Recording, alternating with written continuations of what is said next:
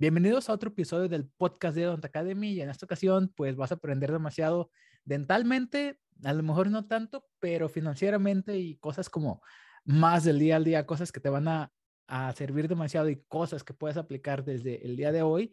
Y pues en esta ocasión tenemos a David Harkin. ¿Cómo te encuentras, amigo? Amigo Leo, ¿cómo estás? Muchísimas gracias por la invitación a Odonto Academy. Me aventé todos, buenos, varios de tus podcasts y déjame felicitarte por el excelente trabajo que estás haciendo de aporte, amigo, a la comunidad odontológica. Sabemos perfectamente que estás en Estados Unidos y yo encantado y honrado de estar con ustedes porque creo que este tipo de labores, amigo, no siempre se hacen porque creo que lo estás haciendo por un aporte totalmente a la industria que lo requerimos y más que impacta sobre todo a Latinoamérica, que es un sector en la industria que tenemos que que modificar, pero amigo, yo encantado, feliz y aquí me la puedo pasar todo el día, amigo. Gracias por la invitación.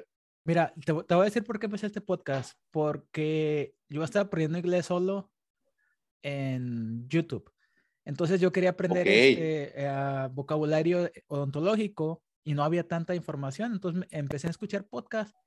Encontré uno, dos, tres, cuatro, quince, veinte y luego googleé podcasts dentales en inglés y había como más de 100 por allá en el 2018. Ahorita ya de ver como más de 300. En español no había ninguno. Wow. Entonces dije, ¿cómo puede ser posible que nadie lo esté haciendo y por ahí hay uno que otro? Pero yo así me pongo en mi papel de podcastero, este, investigo todo, hago el outline, entonces trato de traer todo. Entonces, pues vamos a, te voy a exprimir demasiado, este, y vamos, y vamos a sacar esas pepitas de oro de, pues, de tu cerebro. Entonces, vamos a empezar.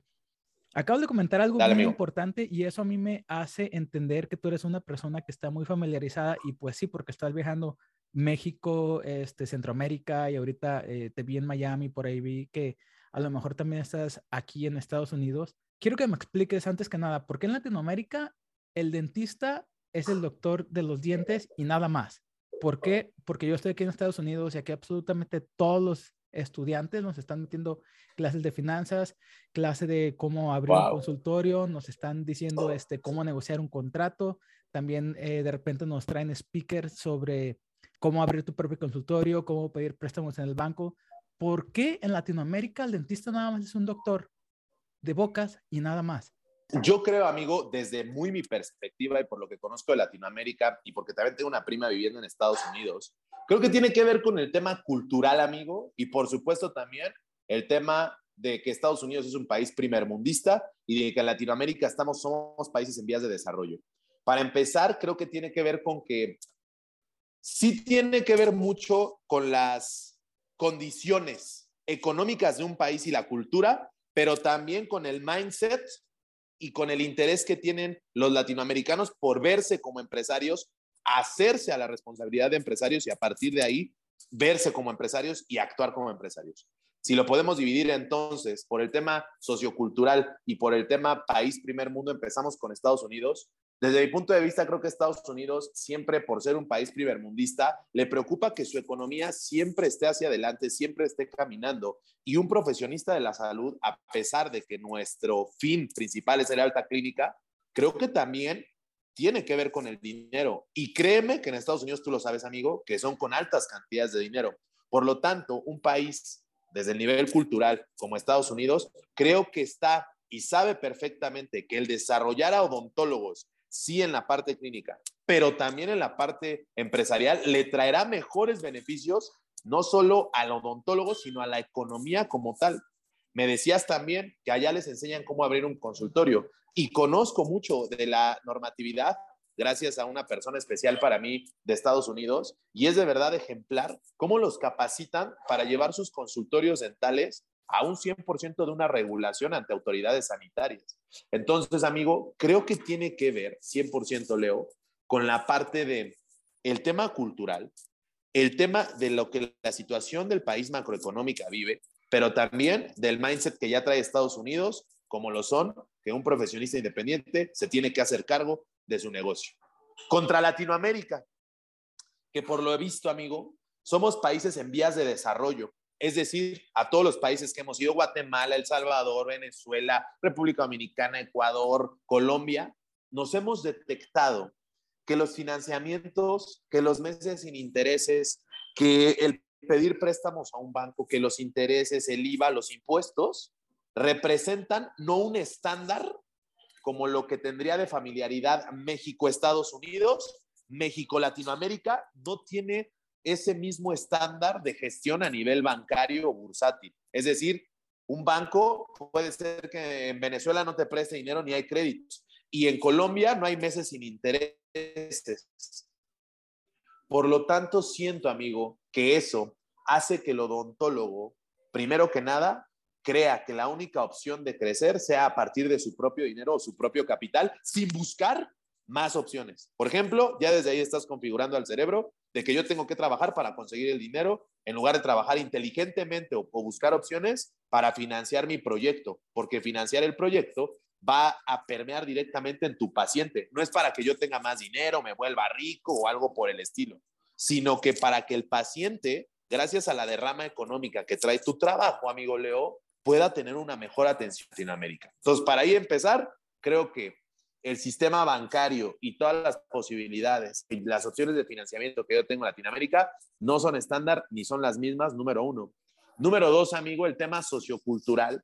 Creo que al odontólogo, y no me dejarás mentirle, al odontólogo, no sé por qué, no se nos ve como el grado médico al que pertenecemos. No sé por qué no se nos da un grado médico al nivel de un neumólogo, de un cardiólogo, cuando nosotros tenemos incluso a veces que construir tratamientos más integrales que otras ramas de la medicina. Considero que eso, amigo, más la hipercompetencia que existe en Latinoamérica, hace que veamos, que en Latinoamérica veamos como que la odontología no vale, lo, no, no vale como una ciencia de salud y no vale como eso que de verdad hacemos por nuestros pacientes a nivel ya clínico. Y la tercera, el mindset.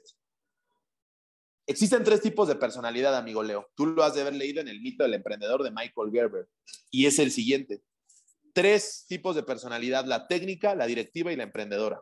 Desde la parte técnica nos educan tanto y creo que en Estados Unidos se están fortaleciendo la parte directiva que me mencionaste, que les llevan speakers, etcétera, que en Latinoamérica todavía no que habla acerca de la parte técnica, te educa para los dientes. La parte directiva te debería educar para ser empresario en la odontología y la parte emprendedora es la que te hace soñar con esa clínica. Entonces tú ya tienes dos en Latinoamérica, que es la técnica, te formaron durante años para tener dientes y la parte que tiene que ver con, con la parte emprendedora, pues sueña siempre con una clínica. Pero la parte directiva, que es la que tú me mencionaste, amigo Leo, Creo que tiene que ver que en Estados Unidos se está trabajando ya por ser esa economía, y aquí concluyo y hago la conclusión de todo el comentario, que en Estados Unidos sí están trabajando gracias a ser un primer mundo y desarrollado, la parte directiva, que en Latinoamérica no están trabajando, que es esa misma parte directiva y que nos ayude a ser mejores directivos y emprendedores. Entonces, tiene que ver, creo que, con una relación sociocultural más la situación macro de cada economía, de cada país, de qué vive cada día. Es lo que yo me he dado cuenta a los países que hemos ido, amigo. Bien, bien, bien. Muchas gracias. Tú me comentaste lo del libro que sí ya, ya lo había ah, leído y ahora te voy a comentar una frase que no sale en ningún libro o ni siquiera me acuerdo no lo escuché, pero hay tres tipos de personas también en este mundo. Los que hacen que las cosas sucedan, los que ven que las cosas sucedan y los que se preguntan qué pasó. Está buena esa, ¿eh? ¿Verdad? Entonces, es buena. Vamos a hacer este un juego, un fair game, como dicen en Estados Unidos, un juego justo en español. Entiendo perfectamente que las circunstancias aquí son muy diferentes y nada más como un dato tuyo para que a lo mejor algún día se los expliques a, a personas que vayan a tu curso. Aquí en Estados Unidos te prestan el 110% de lo que necesitas para abrir una clínica el 99.7% de las clínicas dentales de nuevo se llaman, de las clínicas dentales nuevas, tienen éxito. Y dentro de los bancarios aman a los dentistas por el porcentaje tan alto que tienen de payment back, de que les pagan para atrás a los bancos. nada más para que te lo quedes, nada más para que te lo quedes tú y tengas un punto de comparación en tus eh, futuros eventos. Ahora, va a haber gente, este, la mayoría de mi audiencia se encuentra en México y pues en Latinoamérica van a decir, Leo, no manches, nosotros vivimos acá, aterrízate. Vamos a quitar ese, ese aspecto de lado, vamos a enfocarnos en el puro mindset de aquí en adelante, ¿sale? Muy bien. Entonces, ¿qué nos hace falta? Y, de vuelta, o sea, ya, ya estamos 100% aterrizados en Latinoamérica. La gran mayoría de las personas no aprenden nada sobre finanzas en las escuelas dentales. La otra vez hice una encuesta en Odonto Academy, como más de 2.500 personas me contestaron. 2% de la población dice que a ellos sí les enseñan un poco de, de, de negocios y me parece que fue una universidad argentina. De ahí en más, a nadie. ¿qué nos hace falta a nosotros para llegar ahí? O sea, en, el, mindset, para nosotros sentirnos no nada más únicamente los técnicos, como tú dijiste, para sentirnos emprendedores y para sentirnos que somos dueños de los negocios. ¿Le tenemos que echar la culpa a las instituciones educativas o de repente también es la falta de, como culturalidad, porque al menos si tú eres una persona que te agarras un librito, dos libritos, seis libritos al mes, segurito vas a saber algo de negocios y segurito, y segurito vas a saber sobre imagen personal, sobre finanzas, sobre inversiones. Entonces, ¿cómo podemos llegar desde no ser el técnico, el que nada más es especialista en boca, pero el que empieza a pensar como, ok, yo soy una marca personal, mi consultorio es una entidad, ¿cómo puedo crecer esto? Yo creo, amigo, 100% que echarle la culpa a nuestras universidades nos aleja de nuestra responsabilidad como empresarios.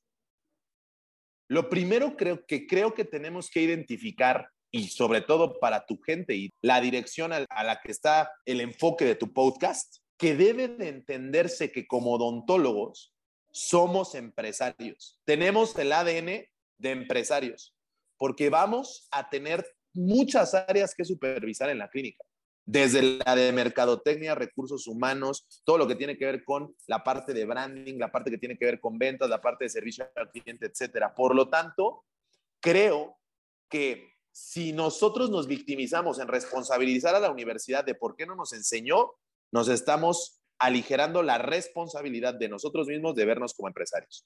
Punto número uno sería, si voy a estudiar odontología, me debo de ver como empresario. Punto número dos, fortalecer ese mindset. Llevar a cabo ciertas lecturas, ciertos pasos hacia una transformación de chip que no se tiene en Latinoamérica y que creo, así como desventaja a nivel financiero dentro de nuestras entidades bursátiles, que son los bancos que no nos prestan, puede ser una oportunidad de negocio el que tú cambies de chip y desde ahorita te veas como ese odontólogo empresario, porque muchos no se ven así.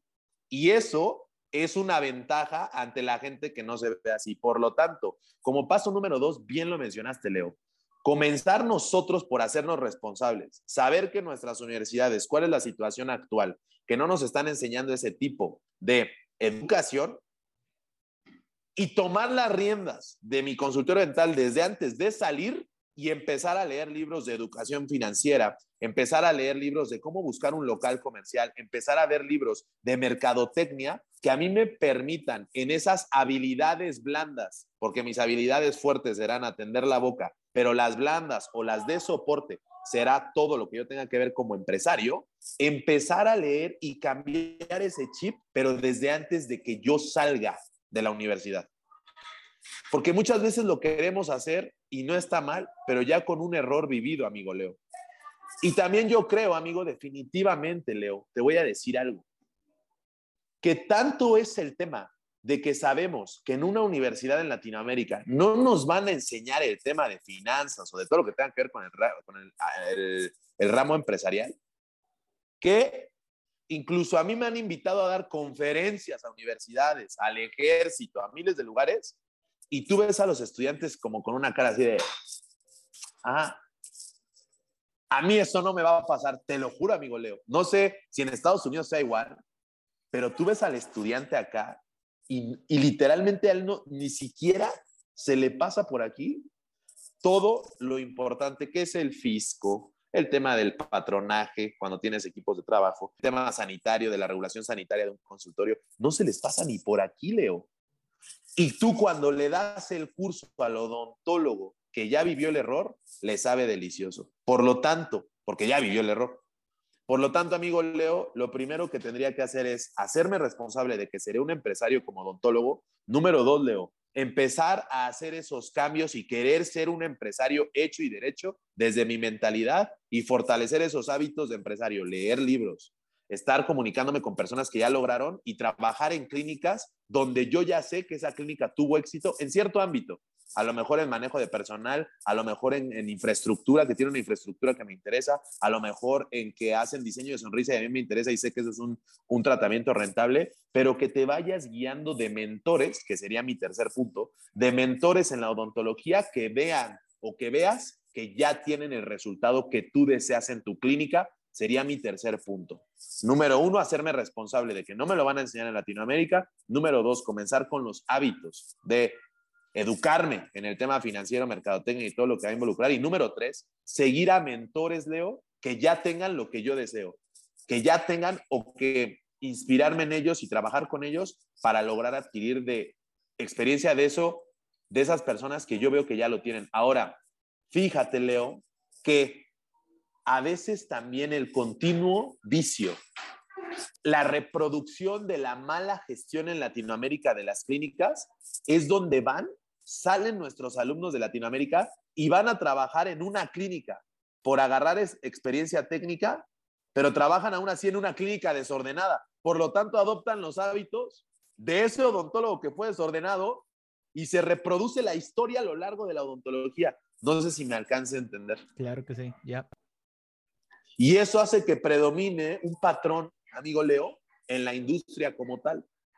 Por lo tanto, Leo, pues yo creo que es, fíjate cómo es un círculo vicioso que no puedes salir de él a menos de que tú te hagas responsable y digas, ¿saben qué? Yo quiero hacer una odontología diferente, una odontología a nivel empresarial. Serían esas tres, amigo. Número uno, hacerme responsable. Número dos, porque mi universidad no lo va a hacer. Número dos, es importantísimo el tema de mejorar mis hábitos y empezarme a empapar de temas de habilidades blandas como lo son recursos humanos, mercadotecnia, finanzas, estructura organizacional. Y número tres, guiarme, pero por las personas que ya lograron algo que yo quiero lograr en un futuro, amigo. Serían esos tres. Y también, amigo, que nuestros docentes, conforme vaya avanzando esto, porque yo soy administrador de empresas, amigo, pero al final mis mismos docentes de administración no tenían empresa. O sea, necesitamos ejemplos a seguir, me doy a entender, y a veces no los tenemos, amigo. Claro, claro. ¿Para qué te sirve esa persona que es un experto de libros, pero eh, al final de cuentas los libros no sirven de nada si no se aplica? La Totalmente. execution es de aquí, la ejecución es, lo es todo. Totalmente, Leo. O sea, yo soy un partícipe de lo tuyo. Cuando yo veo, hay veces que yo veo que les dan cursos de personas que no tienen clínica. O sea, amigo Leo, yo digo, o sea, ¿cómo de verdad? A mí me tocó, amigo, gracias a Dios, me tocó aquí en nuestra clínica dental, que justo estamos aquí, eh, me tocó, amigo Leo, que el puesto que más me costó trabajo de toda mi clínica fue el de asistente dental, que fue lo más clínico que yo pude llegar a hacer. Porque el estrés es admirable, Leo, lo que ustedes como odontólogos, de verdad que los admiro mucho por el estrés que manejan allá adentro a nivel clínico, que la extracción se te fue a cirugía más complicada y que el paciente ya llegó afuera y que te está presionando la recepcionista porque el paciente ya se enojó que ya llegó puntual y aún así sacas las cosas súper bien hechas. De verdad que es admirable el trabajo que hacen todos ustedes. Y yo me pregunto, ¿cómo pueden dar cursos, Leo, sin ellos vivirlo?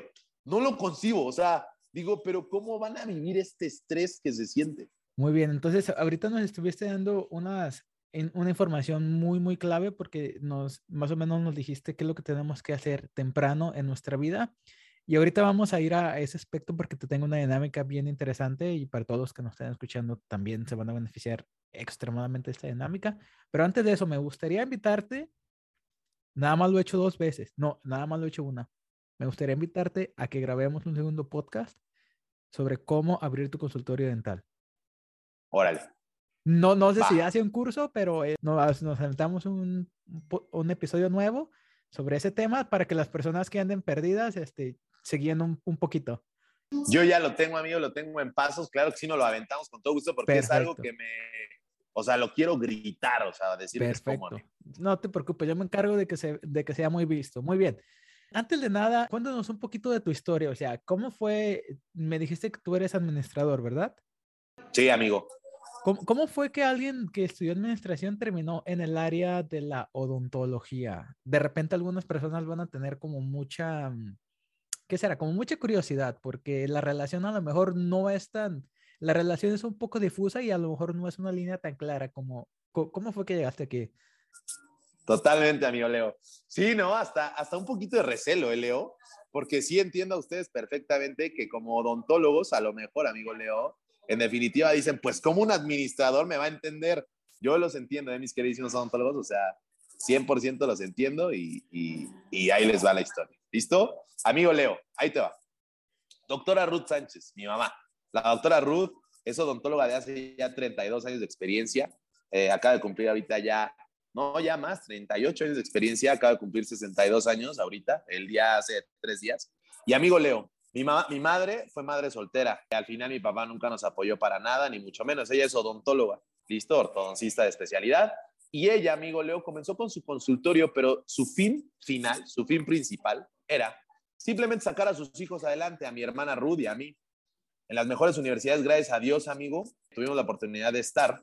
Pero pues, cuando acabamos la universidad, amigo Leo, pues esa rentabilidad y esa liquidez que por lo general se da en nuestra industria, en nuestro gremio, porque la odontología es una industria muy líquida, no quiere decir que sea ganancia, ¿eh? Simplemente hay mucho líquido constantemente fluyendo, mucho dinero, con eso me refiero a líquido. Pues obviamente cuando mi mamá termina de pagar nuestras universidades, el dinero empieza a no a sobrar, pero ese dinero que antes se colocaba, amigo, en la parte que tiene que ver con nuestras universidades, ahora, amigo Leo, pues empezaba a sobrar. Por lo tanto, amigo Leo, lo que pasó es que mi mamá ya que terminó de pagar nuestras universidades, pues dijo, ¿qué hago con el dinero excedente? Y ella, amigo, pensando en su jubilación aproximadamente a los 52 años, dijo, pues, ¿qué pongo? ¿Qué voy a poner? ¿No? Y ella puso un depósito dental, esta distribuidora dental de materiales para los odontólogos o casa dental conocida en Latinoamérica, para distribuir materiales, porque ella decía, ya no quiero ver tantos pacientes, quiero mejor venderles el material a los odontólogos. Sin un estudio de mercado totalmente empírico, ella pone al lado de nuestra clínica dental un depósito dental. Y pues obviamente, amigo, yo iba terminando en esas épocas mi universidad, trabajé en Asia Brown and Boveri, ABB, empresa sueco-suiza, y yo era el brazo derecho de la financiera a nivel Latinoamérica, de toda ABB. O sea, es una empresa enorme, ABB. Ahora, a partir de ahí, amigo, en México hace 7, 8 años entraba la facturación electrónica en marcha. Yo me encargué de ese, de ese proyecto en toda la empresa de ABB. Por lo tanto, amigo Leo, en toda esa empresa, yo me encargué y mi mamá era donde estaba teniendo problemas, junto con la administración del depósito dental, para llevar a cabo una estandarización y que todo funcionara de buena forma, ni siquiera sin ella, de buena forma. Salgo de la empresa, le digo, mamá, me faltan dos meses para terminar mi universidad, si quieres yo te ayudo con lo de la facturación y te pongo todo en orden. Y es ahí, amigo Leo, donde hace ocho años entro y le noto muchas falencias, no solo al depósito dental, sino en general, amigo Leo, a toda la administración financiera de la clínica y depósito dental. Y también noté algo, que no te voy a decir que no, que había mucha, mucho líquido y mucha rentabilidad en esa clínica. Por lo tanto, amigo Leo, me interesé mucho desde el punto de vista de negocio como administrador, pero a mí me encantan los retos de, estandarización. Y eso, amigo Leo, fue lo que dije, lo tengo que lograr ahora en el depósito dental y en la clínica. ¿Cómo llego entonces a esta industria? Sí llegué, pero ¿cómo llegamos a finanzas para odontólogos? Era cuando tú, amigo Leo, llegabas a mi depósito dental y me decías, oye, ¿por qué la lidocaína con vasoconstrictor está 2 dólares o 40 pesos más cara. No, David, están subiendo muchos los precios. Oye, la sutura 3.0 seda o la de 4.0 nylon, ¿por qué está tan cara, David? Y a mi amigo, cuando eres un emprendedor de ese tipo de negocios, o sea, siempre buscas el mejor precio para tu cliente. Pero hay veces que no se puede, Leo. Ahí son las marcas, son lo que es Ivoclar, es lo que es Escandonest o Septodont, y ahí, amigo, fue cuando me enojé como ese se poner a calcular cada tratamiento, cuánto cuesta a nivel materiales dentales. Y cuando me puse a calcular cartucho por cartucho de anestesia, anestesia tópica, gramaje por gramaje, gramo por gramo de la resina, fue cuando dije, no, no, no, no. Aquí no es que yo venda caro, sino que el doctor no sabe cuánto le gana a esa cirugía, resina, etcétera. Y es ahí, amigo, donde llegamos a finanzas para odontólogos desde hace cinco años ya, cuatro años ya, casi cinco, pero es como me incorporé a la industria. Pero ¿cuál ha sido siempre mi objetivo ya, mi propósito o lo que conecta conmigo a nivel eh, corazón? Jubilar a mi mamá de su propia clínica. Porque hay mucho, amigo, de eso, Leo, que hoy se presta, Leo, para decirme, o sea, quiero construir un edificio y de ahí rentar los, los, los departamentos. Quiero este, meterme a vender a otra industria, poner una cocina económica y a partir de ahí, Leo, este, jubilarme. No sé por qué no ven tangible, amigo Leo, el que se puedan jubilar a partir de su clínica. Y eso ha sido lo que, lo que me ha motivado Leo, a estar aquí y que gracias a Dios estamos a muy poco, primero Dios, la salud y nuestro esfuerzo de lograrlo, amigo. ¿Cómo ves? Y me llama mucho la atención porque de alguna manera yo sí lo tengo contemplado, a lo mejor no tanto como cuánto te estás gastando, no sé, por inyección y todo, pero usualmente existe una rúbrica, al menos aquí, que más o menos tienes que saber cuánto te está costando por hora tu, tu consultorio dental y por procedimiento.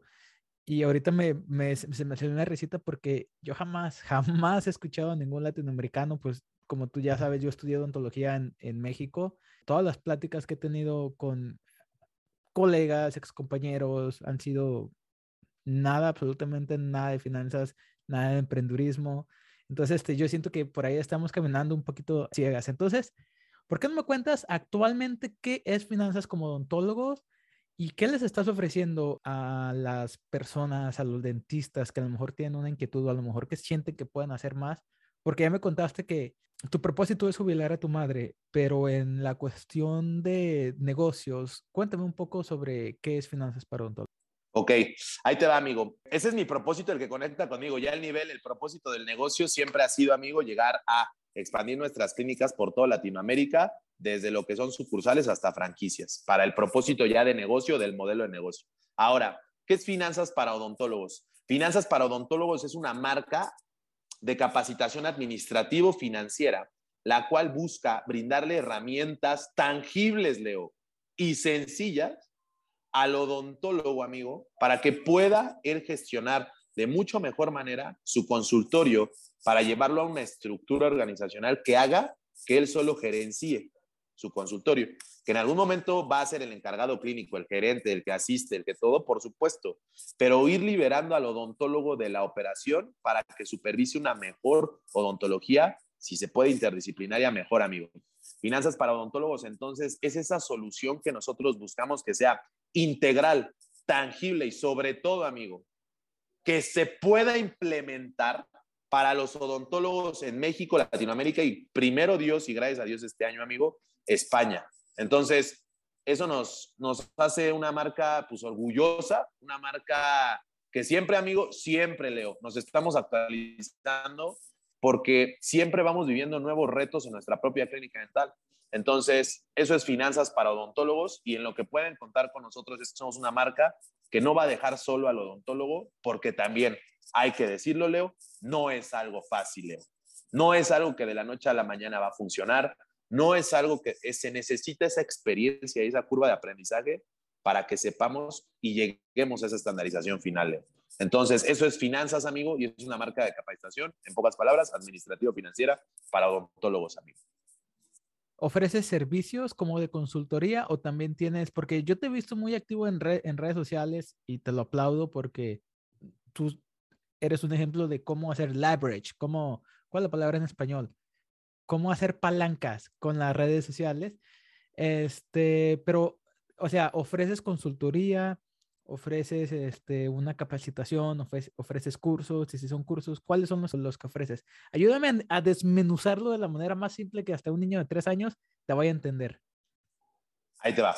Como tal, finanzas es la solución a los problemas administrativos financieros a través de una capacitación que es el curso Finanzas para Odontólogos como tal.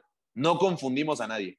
Nosotros específicamente, el servicio que vendemos y el número uno es finanzas para odontólogos como curso y como solución integral. Y es una capacitación de nueve semanas en la cual llevamos a cabo al odontólogo para de A a la Z para que entienda, pero de manera sencilla, tangible e implementable las finanzas de su consultorio, amigo. Y a partir de ahí, Leo, muchos de nuestros alumnos, pues ya eh, recorren sus diferentes áreas de oportunidad, porque en el curso se notan o se ven áreas como la contabilidad, la mercadotecnia, la estructura organizacional, y muchas veces nosotros somos ese parteaguas de ser la capacitación y el diagnóstico para que el odontólogo diga, ando mal en el fisco, busco un mejor estratega fiscal. Híjole, el branding de mi clínica no está al 100.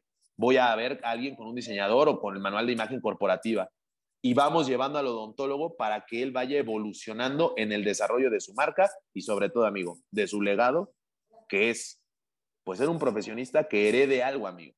No nada más que cuando acabe tu historia, cierres tu clínica y ya, amigo, ¿cómo crees? No, tantos años, amigo, tantos pacientes, tanta gente que atendiste, que así como así se cierre cuando te vas de aquí, no, amigo, no, no, no, yo no consigo eso. Entendido. Muy bien. Muchas gracias por la explicación. Y ahora, este, me gustaría que hiciéramos una dinámica, como, como ya te había mencionado. Vamos a suponer que vamos, obviamente, al igual que toda la vida, hay una evolución, ¿no?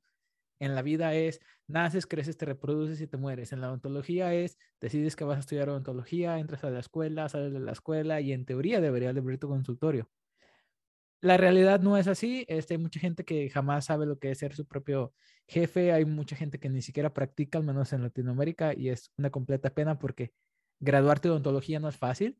Pero ahora vamos a ponerlas un escenario en el que alguien que, que está en la escuela, este, ¿cómo se puede preparar para una independencia financiera como dentista? Ya nos comentaste que leer libros, ya nos comentaste que hacernos responsables, pero por ahí algo que, quieras agregar sobre, y en especial para que le estés hablando a todos los jóvenes que están en la mitad de la carrera o que están a punto de graduarse o que se acaban de graduar, aparte de leer libros, ¿qué más le recomendarías como para que se empiecen a encaminar ahí? Te va, amigo. A los que todavía están en la carrera, número uno, y por excelencia, y este abarcará yo creo que el 90%, más bien Wilfredo Pareto para irnos a la segura, 80-20 va a determinar, yo creo, el 80% del resultado que tengas, la elección del tipo de odontología y dónde quieres que termine tu historia en la odontología. Es decir,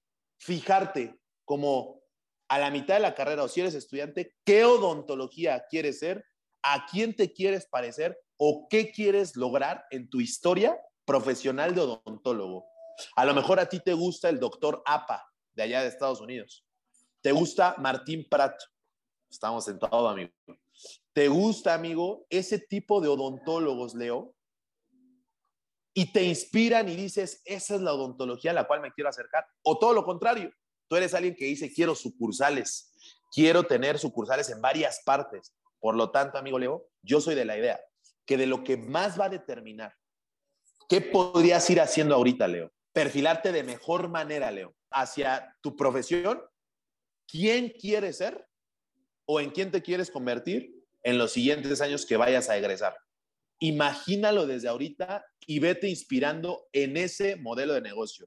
El doctor APA es supermarca personal, a lo mejor Dental Station, acá que tenemos en México, por ejemplo, ahí este, Dentimex o, o Dentalia, ¿a quién te quieres perfilar? ¿Qué odontología vas a practicar y quién te inspira a decir, ¿sabes qué?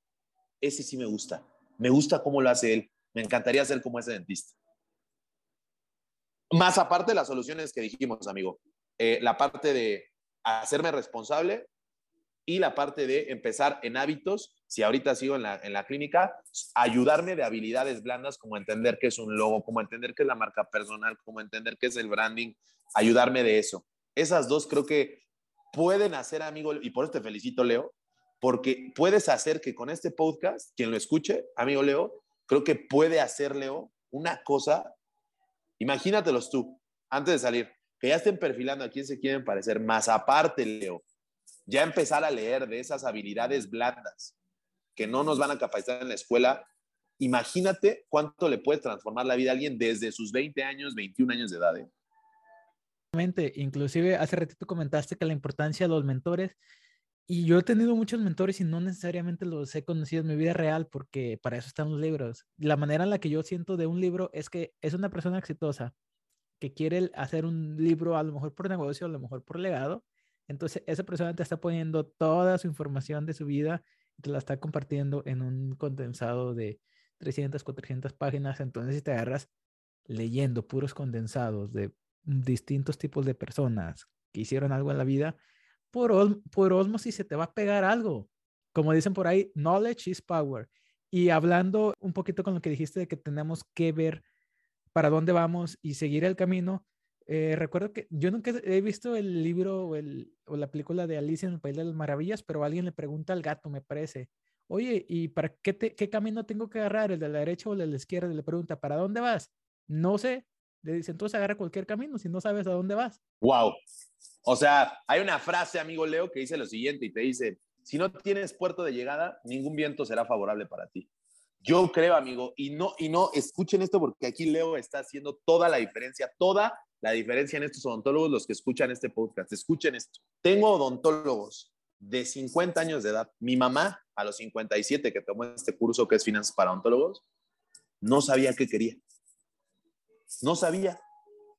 Si tú no tienes el objetivo de a dónde quieres llegar, ningún viento será favorable para ti, aunque ganes mucho, tengas mucho dinero, te vaya bien, seas profesionalmente exitoso, de nada va a servir si tú no tienes un objetivo y un propósito bien clarito, más allá de lo holístico que pueda sonar el propósito de decir transformar vidas, etcétera, más allá de eso, un propósito de por qué tu clínica va a hacer la diferencia frente a todas las demás, de verdad, de verdad, yo se los digo, va a ser muy frustrante el no tener un objetivo a largo plazo. Y tengo odontólogos, y es por eso que les digo, los que están escuchando este podcast, sea la edad que tengas, tengo odontólogos de 50, 55 hasta 60 años que al final no le dieron rumbo, no le dieron objetivo a para qué eran odontólogos, más allá del bienestar de su familia, más allá de pagar las escuelas de sus hijos y más allá de poder tener un sustento y comida en su casa. Entonces, lo que les digo es definan quién quieren ser en la odontología y eso pónganlo como un propósito y un objetivo bien tangible, amigo. Entendido. Muchísimas gracias por esta información tan buena que nos estás dando. Ahora vamos a proseguir con el curso de la vida. Vamos a suponer que se les, por X o Y cuestión de la vida, no empezaron a tiempo, se graduaron, este, no, no, no sabían el rumbo, empezaron cuatro o cinco años trabajando para alguien más. Y ahora vamos a el ejemplo B.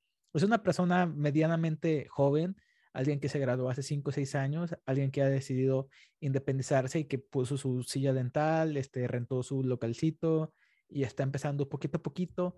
A esa persona que está empezando poquito a poquito, la que acaba de abrir su consultorio, la que nada más tiene una silla, la que está empezando a tratar de captar pacientes, a la que está batallando para llegar al final del mes, ¿qué tiene que hacer esa persona para, de vuelta, para irse al, éxito financiero y pues para ser un dentista exitoso, vaya?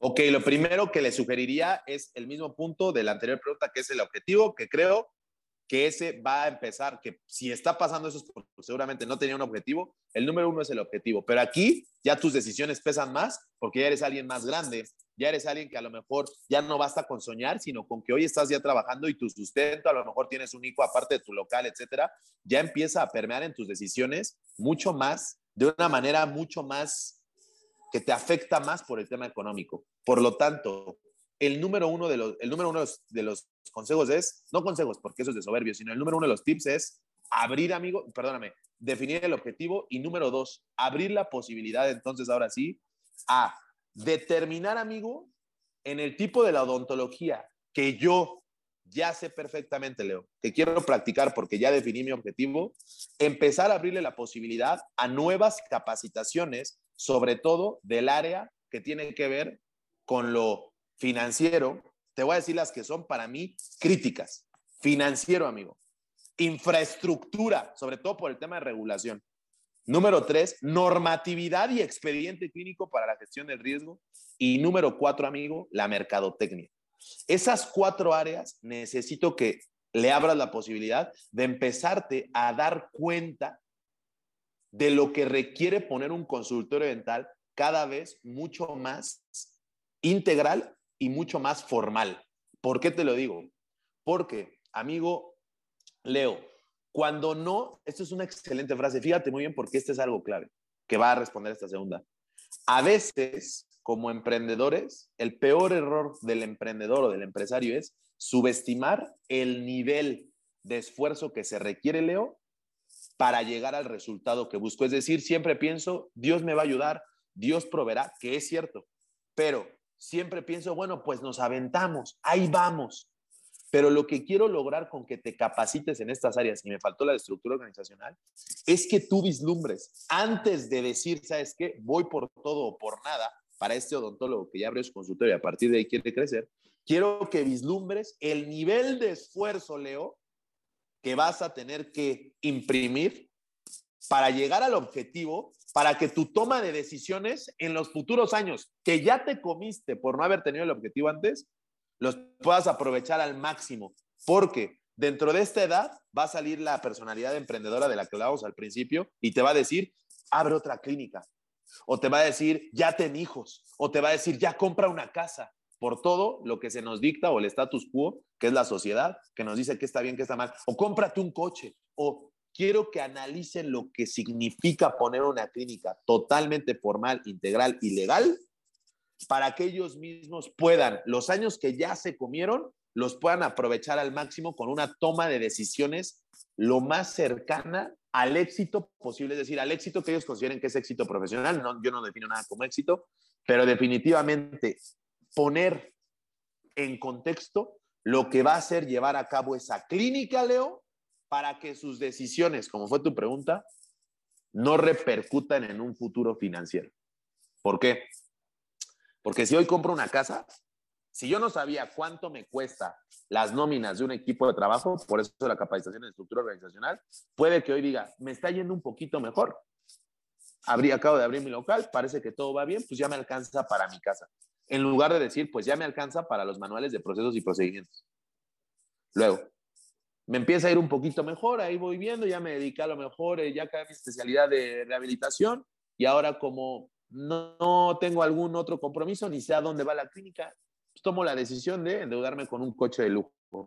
Y a lo mejor mi consultorio se empieza a quedar totalmente cuadradito, chiquito, eh, el mismo de siempre y nunca creció. Pero eso se va a ver a los 55, que yo vea y diga, pues nada más tengo, me quedan 10 años para sistematizar y automatizar una clínica, menos salud, menos tiempo, menos paciencia, y ya no logré eso. Por lo tanto, ¿qué le recomendaría a esa hipótesis de un odontólogo que está abriendo su consultorio, que ya está eh, funcionando, que está chiquito, que apenas va empezando, pero que estos cinco años a lo mejor no, no los tuvo claros?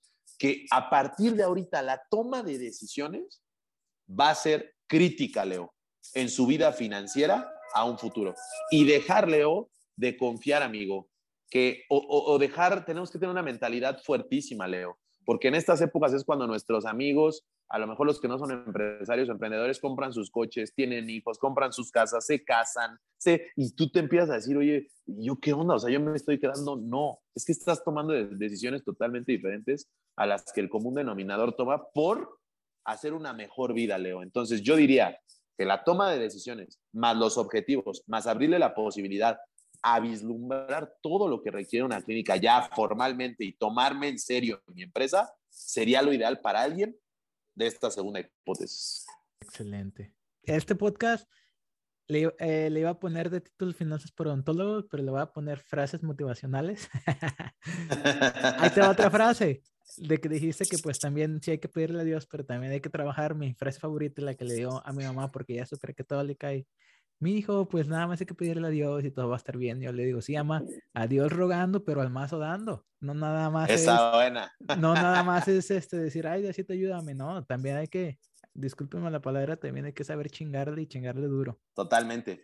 Oye, amigo Leo, y ahí te va. Si queremos llegar a un punto de vista más técnico de finanzas para odontólogos a esta edad, bueno, eso lo tendrían que saber todos, pero la, la que les recomiendo sí o sí a todos es que sus arquitecturas de precio, las arquitecturas de precio que hagan sean las correctas. Si me puedes pedir una solución y englobar para los tres, las, las dos, tres hipótesis que vamos a plantear aquí, ¿cuál sería así la que determinaría toda una historia de odontología? Serían, yo creo que dos. El objetivo de a dónde quiero ir y la número dos, la arquitectura de precio. Ahí yo podría englobar todo. Ya me explicaste la visión y la visión es subjetiva. Hay personas que quieren ser el dentista del pueblito, les encanta este, nada, nada de tráfico, les encanta tener que ir a la ciudad cada cuatro o cinco meses si es que van. Ah, vemos otros que le andamos tirando muy alto y que queremos pues bajar el cielo y las estrellas. Explícame un poco de la arquitectura de precios, ya que la otra es más subjetiva. Me imagino que la arquitectura de precios tiene, este, es como un poco más estandarizada en cuanto a el dentista rural o el dentista que quiere estar en Polanco. Explícame eso, por favor. Totalmente, amigo Leo. Mira, Leo, hoy en día nuestros odontólogos, Leo, definitivamente lo que pasa aquí es que a veces determinamos nuestros precios por emoción y no por información. ¿Cómo es esto? Vas y le preguntas al de al lado, te fijas en la competencia, cuánto está cobrando la zona y de ahí pones tu precio. O sea, pero si el de al lado tiene cinco hijos y yo tengo cero hijos, o sea, el de al lado, pues definitivamente va a tener que cobrar más porque tiene cinco hijos. Por lo tanto, doctores, dejen de hacer estas prácticas que envician a la odontología y que pueden determinar toda una vida, toda una vida de un ser humano que eres tú como odontólogo. Ahora, ahí te va, Leo. La arquitectura de precio, amigo, desde el cálculo que se hace en finanzas para odontólogos, nosotros lo hacemos primero que nada y lo mencionaste al principio de este podcast. Operación por hora. ¿Cuánto me cuesta operar mi sucursal o mi consultorio cada hora? y en esa operación por sucursal, en esa operación por hora, debe de ir bien calculado cuánto fue la inversión de tu consultorio dental a nivel activo fijo. Número dos, los gastos fijos mensuales, Leo. El agua, la luz, los presupuestos de coffee break, los presupuestos de papelería, las, las igualas de los contadores, hasta cierto punto un estándar de impuestos aproximadamente. Y la número tres, amigo Leo, mi sueldo. Mi sueldo. O sea, ¿cuánto me va a pagar la clínica por operar? Porque yo soy el dueño y la tengo que operar. O al menos está operando por mí, porque es mi concepto. Entonces, Leo, el primer punto que hay que tener sobre la arquitectura de precio de tres es la operación por hora compuesta por inversión, gastos fijos y mi sueldo. Número dos de la arquitectura de precio, agregarle mis costos variables. Doctores, ¿qué son los costos? asistentes, este, luz que puede cambiar, ah, etcétera, etcétera, etcétera. Diciembre, temporada alta, los costos fijos van a subir porque tienen más pacientes. Exacto. Ahí les va. Los costos variables son tres, los que más permean de manera directa en la transformación de la boca del paciente. Laboratorio dental, casa dental o materiales y especialistas. Los otros, los otros podrían ser hasta cierto punto unos, unos gastos variables, gastos fijos, que al final eso se pueden estandarizar siempre con un presupuesto. Siempre podemos poner el máximo, cuánto me costó en el año anterior, cuánto fue lo más que me gasté de luz y sobre eso puedo proyectar, como si todo me fuera a costar así. Pero los más determinantes, los que sí van a hacer una variación directa en mi precio, van a ser el laboratorio, el depósito y los especialistas.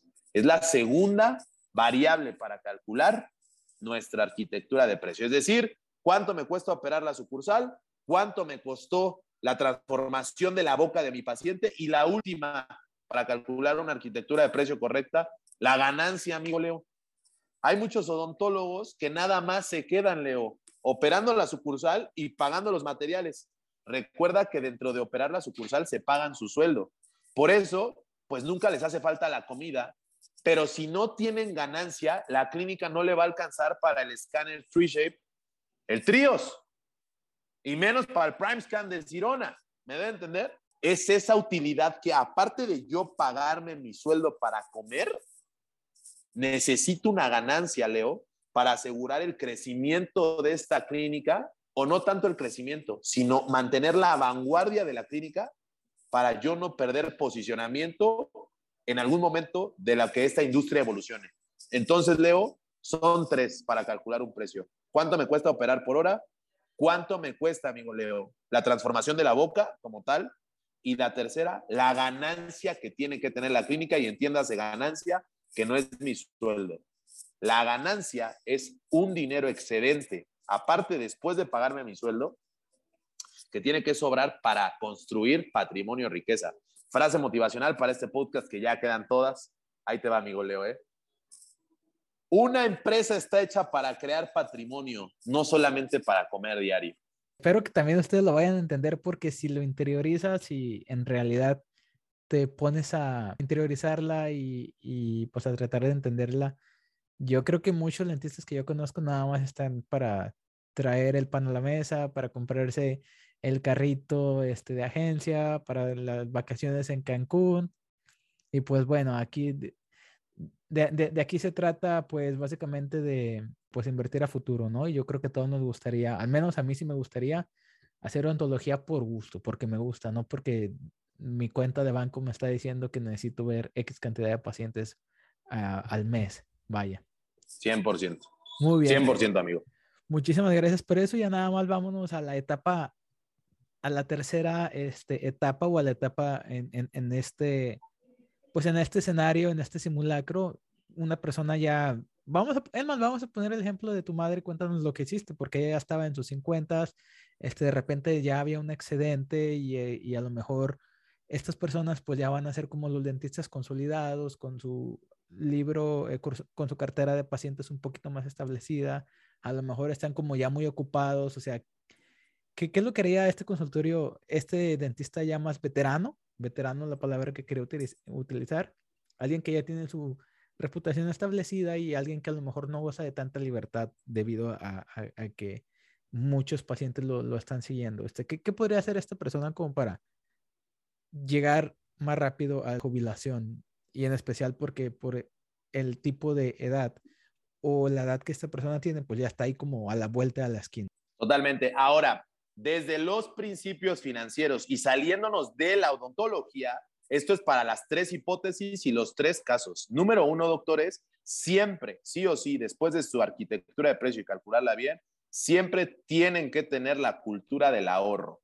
Número dos, sí o sí, tienen que tener la cultura de pagar seguros, cinco seguros específicos. Número uno, gastos médicos mayores. Número dos, para el retiro, un seguro para el retiro. Número tres, seguro de vida. Número cuatro, seguro del coche. Y número cinco, seguro de profesión. Y si tienes hogar propio, seguro para el hogar.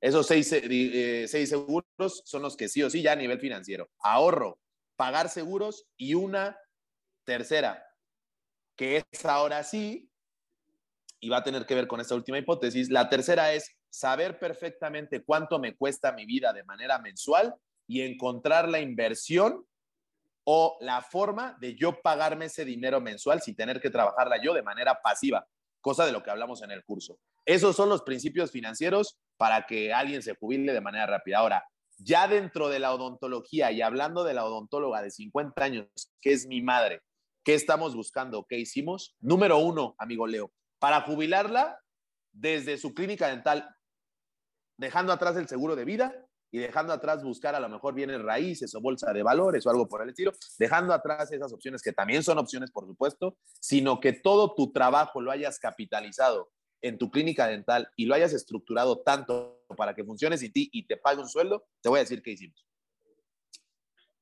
Cuando nos dimos cuenta a los 57 años de mi mamá que mi mamá no tenía una jubilación porque nunca se preparó a nivel financiero desde chiquita, nunca se preparó con una inversión, nunca se preparó a lo mejor capacitándose en bolsa de valores o bienes raíces, pues teníamos a la vuelta de la esquina la jubilación y hoy contratar un seguro del retiro que sí lo tiene y que al final, después de haber ahorrado casi 15 años, solo le van a entregar 60 mil dólares, amigo, que eso mi mamá se lo va a acabar en cuatro años, pues después de esos cuatro años, pues cómo iba a vivir, ¿estás de acuerdo?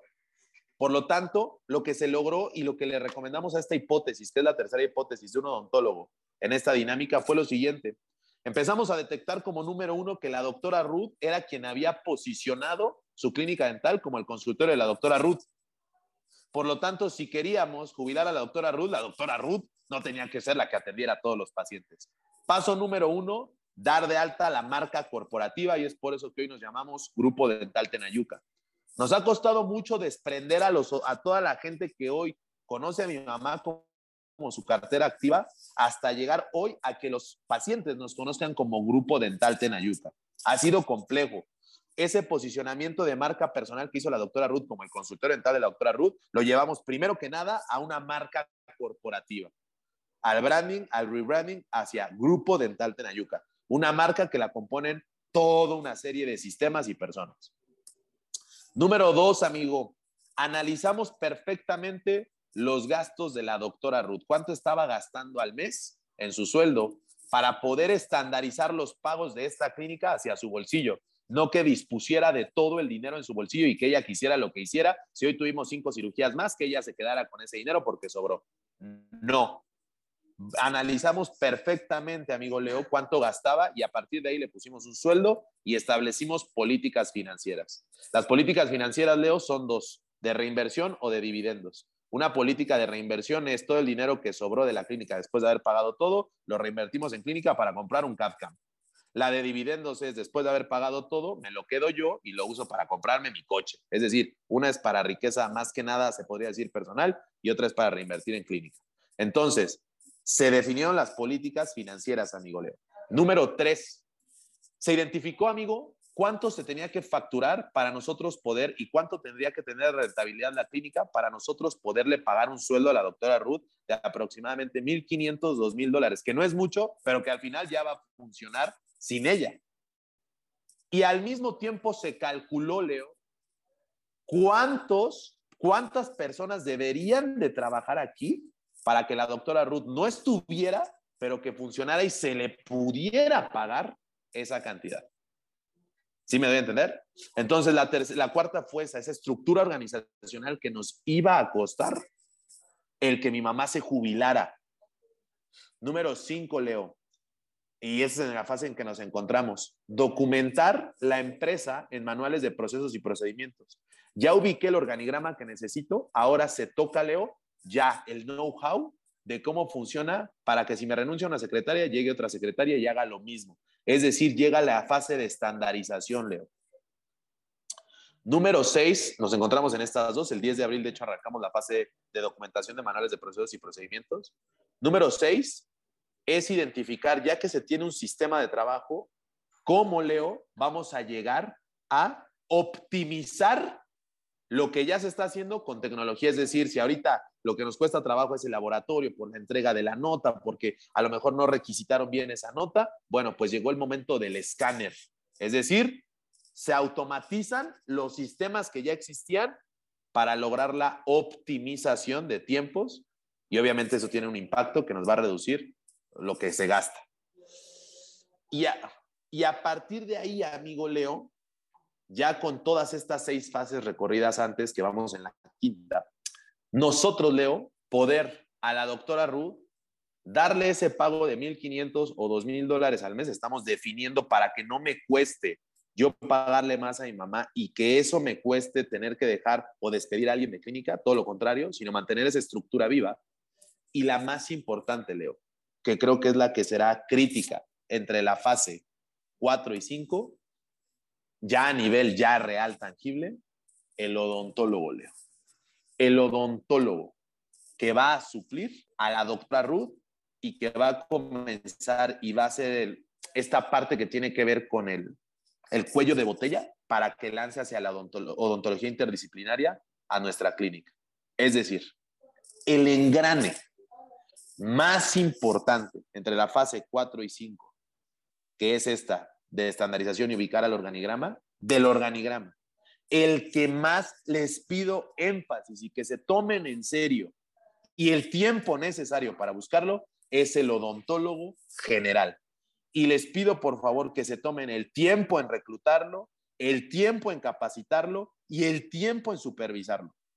Porque él será, Leo, quien a partir de hoy tome las riendas del modelo de negocio y sea quien pueda generar toda esa abundancia de toda una estructura de trabajo. Por lo tanto, Leo, eso fue lo que hicimos sin, sin ser hipótesis, tan hipótesis, sino que ya validada, lo que una persona de 50 años puede hacer para jubilarse de su clínica, de su clínica. Eso agregado a los buenos hábitos financieros que hayan tenido en su vida pasada, Leo, pues hace que puedan llegar mucho más fácil. Pero como mi mamá no tuvo la oportunidad, eh, definitivamente la única forma hoy de jubilar, y en Venezuela, tú lo sabes mejor que nadie, amigo, en Venezuela las únicas formas, sí, que en Venezuela, lo que está sufriendo Venezuela, plantearles hoy que ahorren para el retiro, pues la inflación te lo come en un día. Argentina te lo come en seis meses. Si tú te pones a pensar de verdad, ¿qué es lo que me jubilaría? Bueno, pues volteas a ver y hoy no hay otra más que tener tu propia empresa que te pague un sueldo. Entonces, lo, lo planteado aquí en esta hipótesis es lo que hemos hecho, como lo hemos resuelto. Ah, y ya si le agregas los buenos hábitos financieros del ahorro, desde chiquito meterte un seguro para el retiro, etcétera, no, pues olvídalo, amigo. O sea, tu jubilación está garantizada en un 100%. Ok, entendido. Muchísimas gracias por todo lo que nos acabas de, de explicar. Y pues de repente, o sea, si tú estás escuchando este podcast y tienes muchas dudas, qué bueno. Este podcast no te va a resolver absolutamente toda la vida, nada más habiendo escuchado un podcast de una hora. La verdad es que no es así. Si tienes muchas dudas, pues eso me hace creer que David y yo estamos haciendo un buen trabajo porque tú no sabías lo que no sabías hasta que lo escuches por ahí hasta que prestes atención. Entonces, dependiendo de qué, en qué etapa de tu vida te encuentres, a lo mejor si todavía estás en la escuela, ni te estreses, ni te estreses, ponte a estudiar finanzas personales, cualquier libro, cualquier libro de finanzas, cualquier libro de emprendurismo, cualquier libro de marca personal, cómo hablar con la gente, este, cómo comunicarte efectivamente. Y ya luego, cuando tengas que abrir eh, un consultorio, pues eh, pues ya tienes que estar empezando, o más bien ya vas a estar un poquito más encaminado y todos los conceptos básicos y todo como más fácil de agarrar porque ya vas a tener una base sólida. Entonces, si, si, no, si no le entendiste mucho a, lo que acabamos de decir, está bien, no te estreses. Este, yo más o menos lo entiendo, ya tengo mucha edad. Este, diario escucho podcasts y muchos de negocios, entonces, pues sí, nada más como el, el take home que me gustaría que tomaras es que los dentistas somos empresarios y las empresas, como David dijo, se dedican para pues generar un patrimonio, no nada más para traer el pan a la mesa y estar como al día. Totalmente, amigo Leo. 100%, a mí me encanta la labor que hace amigo Leo porque, o sea, de verdad no medimos. Yo lo veo, Leo, o sea, yo lo veo cuando impartimos el curso de finanzas para odontólogos, que como tienes toda la razón en el sentido de que si tienes dudas estamos haciendo bien nuestro trabajo porque ya metimos ese, ese chip y ese mindset. Pero yo lo veo, Leo, o sea, de verdad, los resultados que tienen alumnos de nuestro curso, te lo juro que es lo más bello que, que, creo que me hace conectar con ese propósito de vida, así como tu podcast, yo creo que también, porque cuántas vidas no cambias, es una locura. Entonces, no se estresen, todo lo contrario si estás empezando a ver esto, métete a videos de YouTube, sean motivacionales o no, sean de finanzas, todo, pero esto te va a ayudar muchísimo a hoy haber cambiado la historia de lo que pudo haber sido tu odontología como profesional. Entonces, amigo Leo, felicitarte por ese lado porque, no, no, no, o sea, yo, yo no sé si lo hayas visto en vivo que alguien te haya dicho, me cambias totalmente el chip y la vida. A mí me lo han dicho muchas veces por el curso, pero cuando lo ves gráficamente, así que dices, no, era este consultorio y ahora es este, no, o sea, otra cosa, amigo Leo. Ah, claro. Pues muy bien, entonces eh, vamos a grabar otro episodio como abrir tu consultorio porque también sí me gustaría como ayudarles un poquito porque siento que como ontólogos estamos perdidos y no se da tanto la cultura de, de tener la plática, ¿no? Con los, con los compañeros, con los colegas, la plática sana y la plática sobre todo bien fundamentada y la plática educada acerca de este tema. Entonces, pues como tú ya, ya lo mencionaste, pues esa, esa, ese es el objetivo de este podcast. David, muchísimas gracias por todo tu tiempo. Entonces, vas a ser el la segunda persona que repita doble episodio aquí. Gracias, amigo Leo. Al revés, gracias a ti. Y pues qué privilegio, amigo. Por lo general, donde vamos siempre repetimos, amigo. Entonces, estamos también ahí haciendo bien el trabajo. Perfecto. ¿eh? E, esa, esa, esa está bien en todos lados, menos en la comida. Eso no, porque luego la, las camisas se hacen pequeñas. Sí, ¿eh? totalmente, amigo. Te voy a hacer caso ahí. Sale, pues. Entonces, amigos, nos vemos en el próximo episodio. Y pues, obviamente, eh, si tienes, eh, ve a seguir a David, ya salieron todas sus redes sociales a lo largo de este episodio. Y para que veas cómo utilizar también redes sociales. Si, si tratas de limitar un poco lo que él está haciendo, te vas a beneficiar muchísimo. David, muchísimas gracias. Amigo, gracias a ti por la invitación y nos vemos en el siguiente. Un abrazo a todos los ontólogos que escuchan este monstruo de podcast. Nos vemos. Bye, bye.